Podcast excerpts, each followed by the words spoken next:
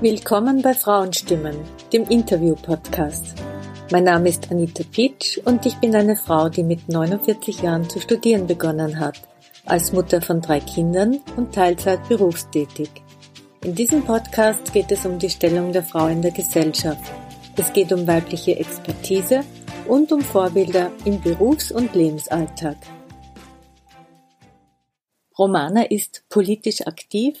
Gemeinsam mit anderen jungen Frauen will sie nicht akzeptieren, wie die österreichische Regierung handelt. Sie zeigt auf, dass es innerhalb der EU auch anders geht. Bei der Recherche für einen Zeitungsartikel stellt sie fest, dass es EU-Länder gibt, die es geschafft haben, die Anzahl an Frauenmorden, Femiziden, zu verringern, während in Österreich die Anzahl der Frauenmorde massiv steigt. Wie sich Romana für das Thema einsetzt und was sie genau herausgefunden hat, das könnt ihr nach dem folgenden Hinweis hören. Bevor wir mit dem Beitrag beginnen, noch ein Hinweis. Solltest du oder jemand in deinem Umfeld von Gewalt betroffen sein, wende dich bitte an die jeweilige Frauen- oder Mädchenberatungsstelle in deiner Region. An die folgenden Nummern für Wien: 24 Stunden Frauennotrufnummer 01 717 19, die Notrufnummer der Wiener Frauenhäuser 05 77 22. Hallo Romana, wir treffen heute zusammen, weil wir leider über ein sehr trauriges Thema miteinander heute sprechen. Das Thema Frauenmorde, Femizide. Danke für deine Zeit. Kannst du dich bitte kurz den Hörer und Hörerinnen vorstellen? Ja, hallo Anita, danke für die Einladung. Ich bin Romana, ich bin die Frauensprecherin der Sozialistischen Jugend und der Bundesjugendvertretung. Ich bin 24 Jahre alt und seit mehreren Jahren politisch aktiv und nebenbei studiere ich und arbeite ich in Wien. Du hast einen Artikel verfasst und ganz oder sehr interessante Erkenntnisse zum Thema Frauenmorde, Femizide gewonnen und über diese sprechen wir heute. Zuvor habe ich aber noch ein paar Fragen. Wann hast du begonnen, dich mit dem Thema auseinanderzusetzen?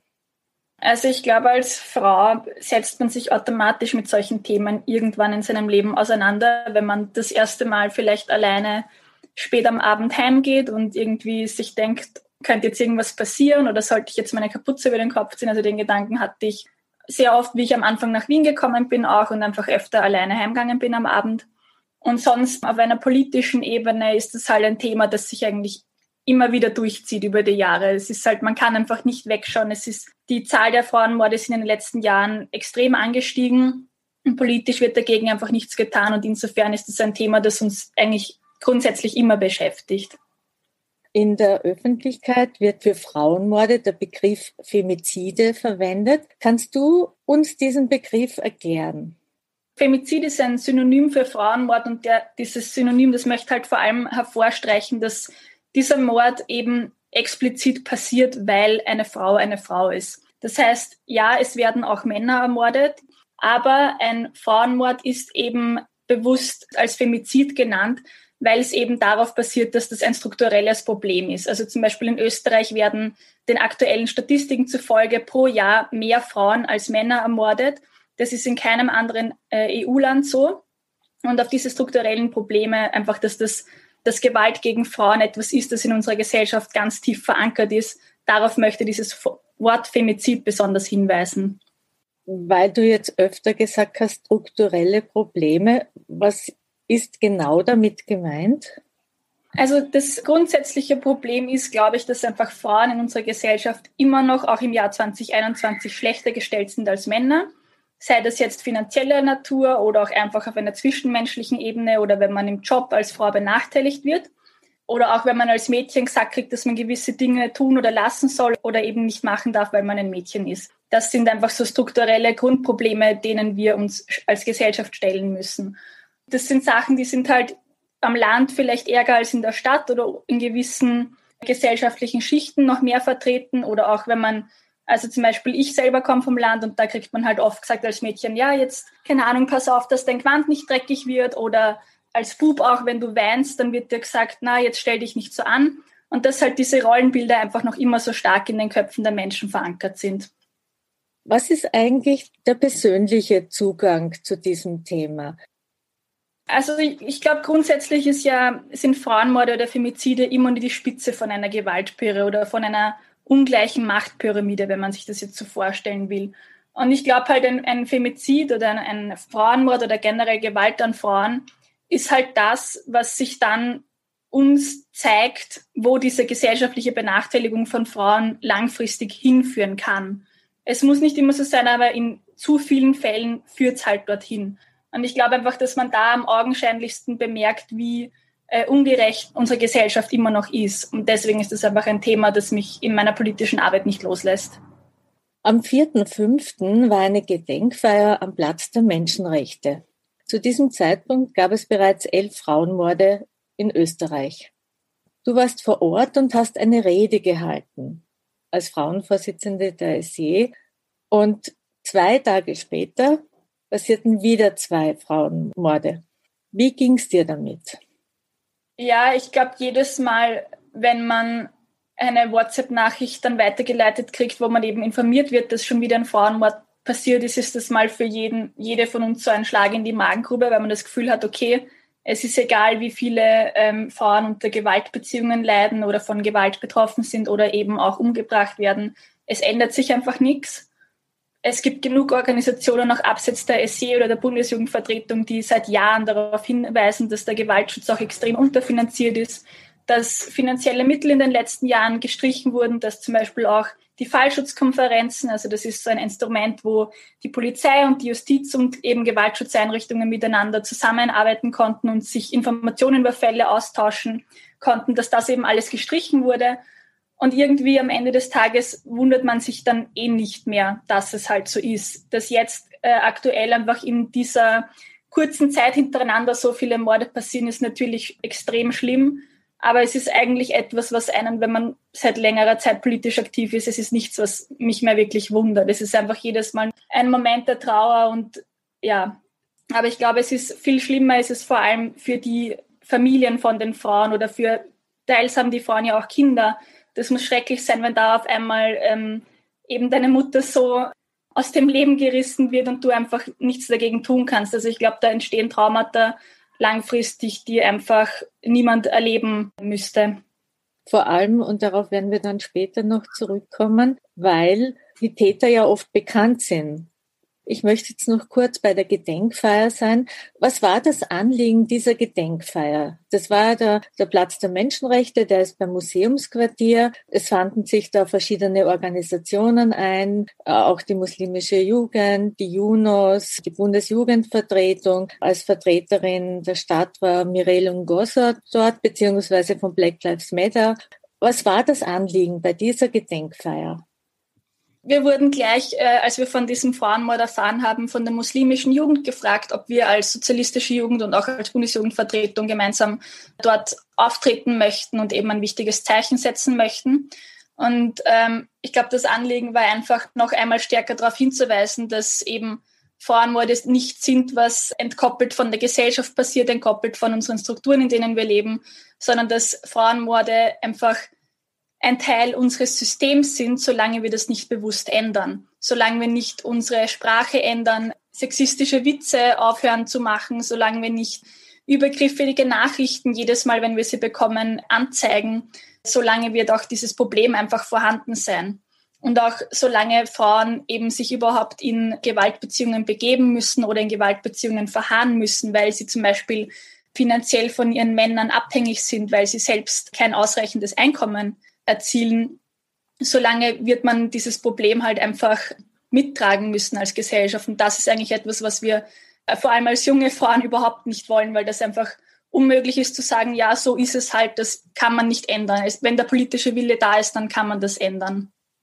Ich war ja auch vor Ort und habe deine Rede gehört. Kannst du uns kurz inhaltlich erzählen, um was ist es in dieser Rede gegangen?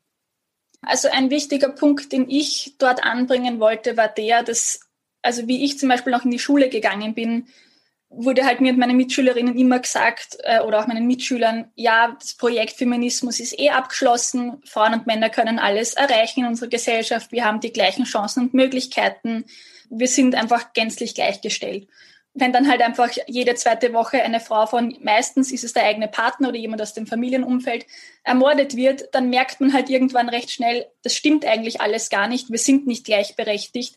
Solange diese strukturellen Probleme bestehen und solange alle zwei Wochen eine Frau umgebracht wird in Österreich, sind wir nicht gänzlich gleichgestellt und haben wir nicht die gleichen Chancen und Möglichkeiten. Und ich finde halt, ähm, Gleichstellung ist etwas, was man nicht irgendwann fertig erreicht hat. Das ist etwas, wofür man immer weiter kämpfen muss und wofür man auch als Gesellschaft einstehen muss, wenn einem das wichtig ist. Und ich finde, man kann nicht die Augen zumachen und sagen, ja, das trifft halt ein paar Frauen, ist halt schade um die, oh mein Gott. So wird es halt leider jetzt aktuell gemacht, habe ich das Gefühl. Und ich finde es einfach schlimm, da nicht äh, stärker durchzugreifen, zu sagen, okay, wir setzen viel früher an, wir investieren mehr in Gewaltschutz, wir fördern Frauenschutzhäuser, wir reden auch in der Schule viel mehr darüber, was Gewalt in Beziehungen oder auch in Familien anrichten kann. Wir lernen, wie man seine Gefühle richtig ausdrückt. All das ist ja etwas, was in Österreich nicht wirklich viel gemacht wird oder nicht ausreichend gemacht wird oder nur an wenigen Schulen gemacht wird. Ja, da muss man einfach viel früher ansetzen, um solche Probleme aus dem Weg zu räumen und Frauenmorde langfristig zu verhindern. Wir kommen nun zurück zu deiner Recherchearbeit. Und zwar hast du einen Vergleich aufgestellt mit verschiedenen Ländern in Europa in Bezug auf Gewalt an Frauen, also wie das jeweilige Land damit umgeht. Was war das Ziel dieser Recherchearbeit? Also das Ziel von diesem Artikel, den ich da geschrieben und wofür ich recherchiert habe, war vor allem hinzuweisen, dass es halt wirklich in Österreich so schlecht ist, der Gewaltschutz an Frauen und dass es auch anders geht. Also dass es andere EU-Länder gibt, die mit gutem Beispiel vorangehen und zeigen, wie man das verhindern kann oder wie man zumindest die Zahl der Femizide drastisch senken kann. Also ein Paradebeispiel, was ich zum Beispiel super finde, ist Spanien. Dort hat man es tatsächlich geschafft, die Frauenmorde drastisch zu senken, indem man sogenannte Eilprozesse zum Beispiel eingeführt hat. Das heißt, wenn eine Frau dort Anzeige erstattet gegen einen gewalttätigen Partner oder gegen einen, weiß ich nicht, einen gewalttätigen Mann in ihrem Familienumfeld oder wie auch immer, dann gibt es da Möglichkeiten, schneller den zu untersuchen, zu schauen, stimmt das, hat der schon Vorstrafen, ist der schon irgendwie in einer Polizeiakte drinnen, kann man irgendwas wirklich beweisen, dass das, was die Frau sagt, stimmt. Und dann kann man eben schnelle Maßnahmen einleiten, damit die Frau eben geschützt ist und da eben kein Übergriff, kein weiterer passiert oder eben auch kein Mord. In Österreich ist halt so, eine Frau geht zur Polizei und will Anzeige erstatten. Zuerst ist einmal, dass die Frage gestellt kriegt, naja, sind Sie sich sicher, dass das wollen? Weil das ist dann total mühsam und schwierig und das müssen sie nachweisen können und so weiter und so fort. Und da wird einem überhaupt keine Hilfeleistung gegeben. Das heißt, man ist schon mal dort und ist schon mal mit enormen Hürden konfrontiert. Und in Spanien ist es eben so, dass man diese Hürden nicht hat oder eben versucht hat, so gut wie möglich das zu reduzieren. Und tatsächlich sind dann dort die Zahlen äh, auch zurückgegangen, wie ich zu Beginn gesagt habe. Also seit 2003, da gab es eine Mordrate von 71 Frauen pro Jahr. Die konnte man dann auf 48 im Jahr 2018 senken. Also es ist zumindest schon mal eine Zahl, die nach unten geht. In Österreich geht das immer nur kontinuierlich nach oben und es wird irgendwie trotzdem nie etwas getan oder konkrete Zahlen verabschiedet, mit denen man dann sagen kann, die Frauenhäuser könnten jetzt besser arbeiten. Ich glaube einfach, dass das wichtige Schritte sind, die man sich abschauen muss, wo auch Österreich was lernen kann von anderen EU-Ländern, um eben Gewaltschutz auch in Österreich wirklich auszubauen. Dieses Eilverfahren, das gibt's ja bei uns nicht. Bei uns ist ja das nicht nur, dass die Hürde da ist, dass den Frauen gesagt wird, können sie das überhaupt beweisen. Selbst wenn man es beweisen kann, wird dann sehr zäh was getan. Also dass genau, genau. Das, das Ding war ja auch, also deswegen ist dieses Thema ja jetzt auch so prominent, dieser Bierwirt eben, der seine äh, ehemalige Partnerin umgebracht hat. Bei dem war es ja auch so, der war ja schon amtsbekannt. Das heißt, er hat ja schon vorher verschiedene andere Delikte gesammelt, sage ich jetzt mal. Das heißt, er hat diese obszönen sexistischen Nachrichten an die grünen Politikerin, die Sigi Maurer, geschickt. Das war 2018. Dann habe ich auch herausgefunden, in meiner Recherche war er mehrmals wegen Körperverletzung schon angezeigt, auch wegen ähm, Verstößen gegen das Waffenschutzgesetz. Und dann denke ich mal, sorry, dann braucht es einen echt nicht mehr wundern, wenn er halt nachher irgendwann auch seine Partnerin umbringt, weil wenn jemand schon so oft vorbestraft ist, ich möchte nicht sagen, dass jeder Täter, der mal vorbestraft wurde, nachher seine Frau umbringt, aber es ist einfach so, dass diejenigen, die dann eine Frau umbringen, in den meisten Fällen vorher schon bei der Polizei bekannt waren. Und da einfach auf beiden Augen blind zu sein und zu sagen, na, so schlimm kann es nicht sein und die bildet sich das ein oder die will ihm was anhängen, das ist halt genau nicht der Weg, den wir dann gehen sollten. Ein anderer Punkt, den ich gerne noch anfügen würde, ist, dass zum Beispiel eben auch in Spanien jetzt vor allem mit der Sprache ganz anders umgegangen wird. Das heißt, wenn dort ein Femizid, also ein Frauenmord passiert, dann schreiben die Zeitungen nicht, äh, es ist schon wieder eine Frau ermordet worden, sondern sie schreiben dann, ein Mann hat eine Frau ermordet. Das heißt, es ist etwas Aktives. Jemand hat etwas getan und er hat sie umgebracht. Das Problem liegt nicht bei ihr. Sie ist nicht das passive Opfer, sondern er hat etwas getan, was nicht in Ordnung, was nicht entschuldbar ist. Er hat jemanden das Leben genommen. Und da ist auch einfach ganz klar, man fokussiert das Problem wirklich auf den Täter. Und auch das ist etwas, was in Österreich zurzeit überhaupt nicht passiert. Und es wird immer noch von Beziehungsdramen oder Familiendramen oder was weiß ich, was Beziehungstaten, irgend so etwas in der Art gesprochen. Und da merkt man halt auch schon, wie eigentlich die Schuld immer der Frau in die Schuhe geschoben wird, anstatt dass man schaut, wer verübt denn eigentlich den Mord und warum kommt es denn überhaupt dazu? Außer Spanien hast du dann noch andere Länder verglichen. Da war auch Frankreich dabei und Deutschland und Großbritannien. Was hast du da herausgefunden? Genau, also in Deutschland zum Beispiel habe ich ganz plakativ geschrieben, Deutschlands Frauen sind scheinbar mehr wert, weil man es dort schafft, höhere Frauenbudgets zu verabschieden als in Österreich. Also in Deutschland schaut man, dass man wirklich schon proaktiv in den Gewaltschutz und den Ausbau von Frauenhäusern investiert und aber eben auch zum Beispiel Ganztagesbetreuungen ausbaut und so eben auch Frauen unterstützt, damit sie eben auch berufstätig sein können und Kinderbetreuung und Beruf unter einen Hut bringen können. Weil gerade am Land, ich habe es vorher gesagt, ich bin selber vom Land, ist halt so, dass die Kindergärten oft schon sehr früh zusperren. Auch 2021 noch in Österreich, auch wenn alle immer sagen, na, es ist eh nicht so. Es ist so, dass die Kindergärten oder die Schulen teilweise zu früh zusperren ihre Betreuungen. Und sehr oft ist es halt so, dass dann eben genau die Frauen die Kinder abholen. Das heißt, wenn die Frauen aber jetzt schon um vier, sagen wir, daheim sein müssen, um das Kind abzuholen oder noch früher teilweise, dann ist es ja so, dass sie auch früher ihre Arbeit verlassen müssen. Dann können sie weniger Stunden arbeiten, haben ein geringeres Gehalt und sind im Endeffekt wieder von ihrem Partner finanziell abhängig, weil sie mit ihrem geringeren äh, Gehalt, was meistens ein Teilzeitgehalt ist, nicht so gut auskommen. Und das ist ja dann auch wieder das Problem, warum die Frauen im Endeffekt ihre Partner nicht verlassen, weil sie Angst haben, dass sie dann auch finanziell in Schwierigkeiten geraten. Selbst dann, wenn sie jahrelang in einer gewalttätigen Beziehung schon waren. Die halten das dann einfach aus, weil sie sonst zu große Sorgen haben, dass sie ähm, eben in finanzielle Schwierigkeiten kommen, mit den Kindern nicht mehr wo wohnen können und so weiter und so fort. Das ist halt ein Thema, wo Deutschland sagt, na, wir setzen da schon wirklich sehr viel früher an und nicht erst, wenn etwas passiert ist, sondern wie kann man Frauen ein selbstbestimmtes Leben ermöglichen. Und das hängt halt in einem kapitalistischen System ganz einfach oft damit zusammen, dass sie ein eigenes Einkommen haben, das ausreicht. In Großbritannien ist es auch so, da ist auch ein Gesetz verabschiedet worden, wo eben Angriffe aufgrund des Geschlechts als sogenanntes Hate Crime, also als ein Hassverbrechen eingestuft werden. Das heißt, wenn zum Beispiel eine Frau online äh, sexistische Nachrichten bekommt oder irgendwie beleidigt wird, dann kann sie das auch bei der Polizei aufgeben und sagen, ich glaube, ich bekomme diese Nachrichten, weil ich eine Frau bin und es ist eben das Geschlecht der ausschlaggebende Grund, warum ich da jetzt beleidigt werde. Und dann hat auch die Polizei dort die Möglichkeit, weitere Schritte einzuleiten und zu schauen, okay, von wem kommt das? Wer ist das? Gibt es da irgendwie Hintergründe oder auch ganz viel mit Stalking und so weiter hat das dann zu tun, wo man einfach in Großbritannien jetzt die Möglichkeit schafft, das schon früher proaktiv äh, sich anzuschauen und nicht abzuwarten, bis der Frau etwas passiert, weil der Mann einen Übergriff oder sonst etwas ausübt. Können wir vielleicht noch einmal ein bisschen mehr auf Österreich eingehen? Wie ist das genau, die Vorgehensweise, wenn es jetzt zu Gewalttätigkeiten von einem Mann gegenüber einer Frau kommt, wo es tatsächlich Sanktionen gibt. Wie schaut das aus? Kannst du uns das ein bisschen genauer erzählen und was es mit diesen Fallkonferenzen auf sich hat? Diese Fallschutzkonferenzen, die sind erst 2018 von Türkis Blau gestrichen worden, ersatzlos. Das war, wie ich vorher schon kurz erwähnt habe, eben ein wichtiges Instrument, um diesen Informationsaustausch zwischen einerseits Polizei, andererseits Gewaltschutzeinrichtungen und auch der Justiz, eben um diesen Informationsaustausch zu stärken und zu fördern und wirklich zu schauen, dass alle äh, beteiligten Parteien in einem Prozess wo eben irgendwie ein, ein Gewaltdelikt vorliegt, dass alle Parteien da genug Einblicke haben und alle Informationen haben, die sie brauchen. Das ist ersatzlos gestrichen worden. Jetzt spricht die Regierung davon, dass sie es wieder einführen will.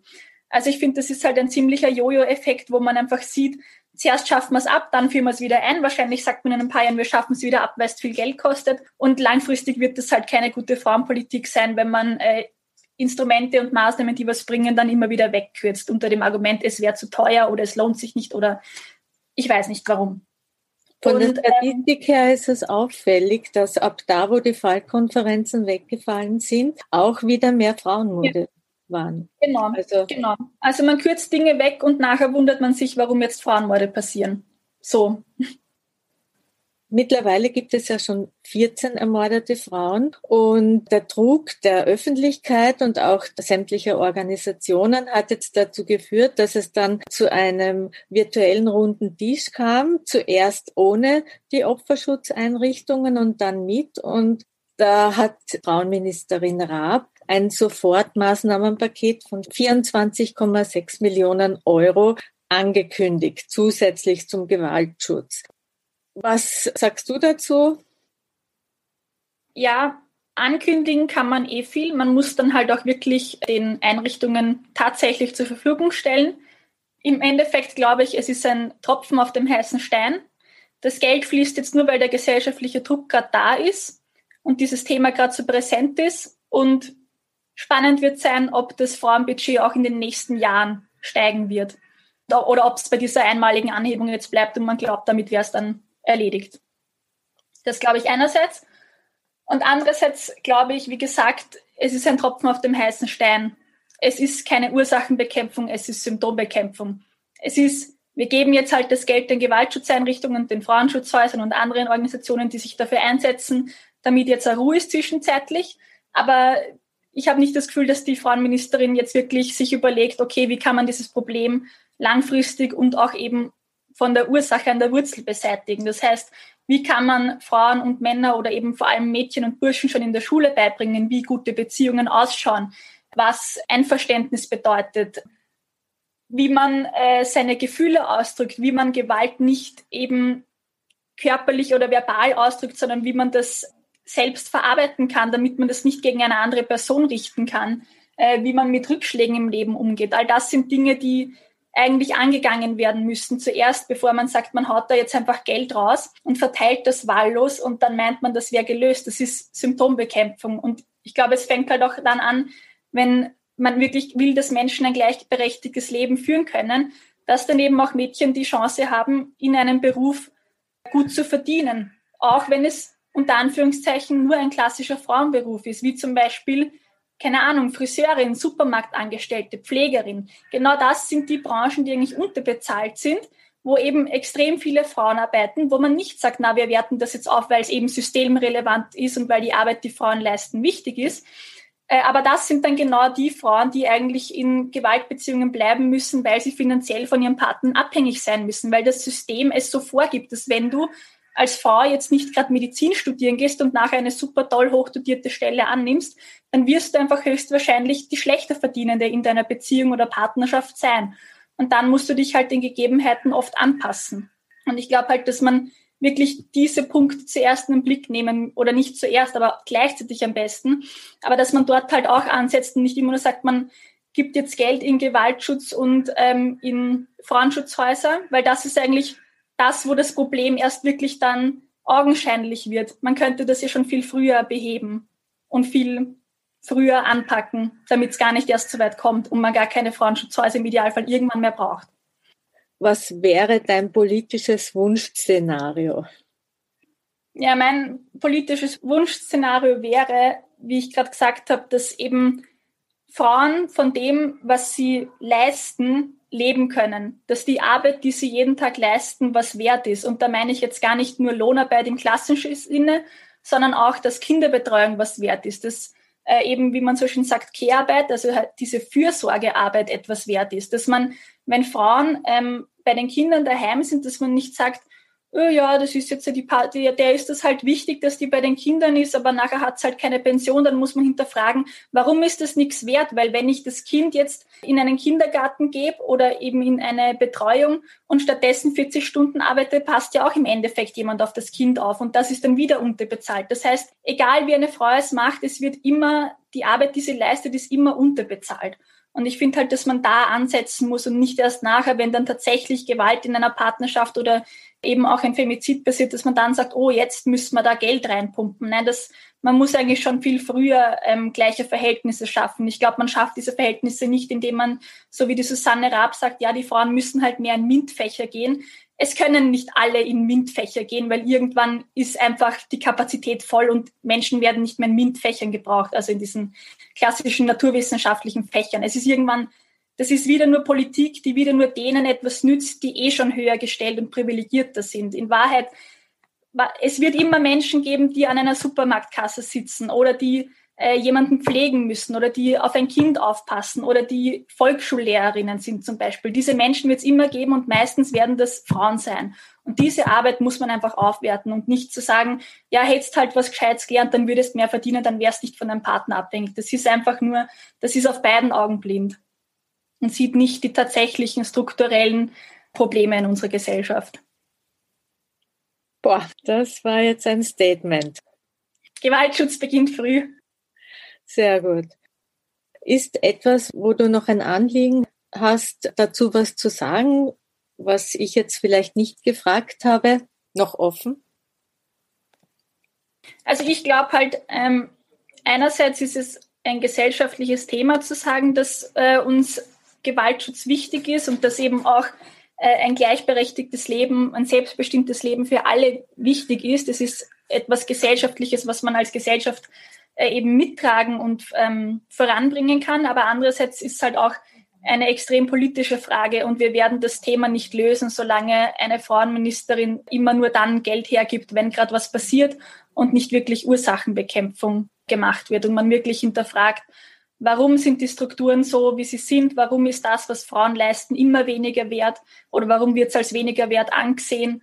Und gar nicht schaut, wie kann man eigentlich Frauen entlasten und sagen, wir unterstützen das, was ihr tut und eure Arbeit wird angesehen, weil genau wenn man das tut, dann wird eben auch diese Selbstbestimmung der Frau gestärkt und dann können Frauen von sich aus sagen, ich muss nicht in einer gewalttätigen Beziehung bleiben. Ich kann mich von meinem Partner trennen und ich bin auch vom Gesetz her geschützt. Tatsächlich auch.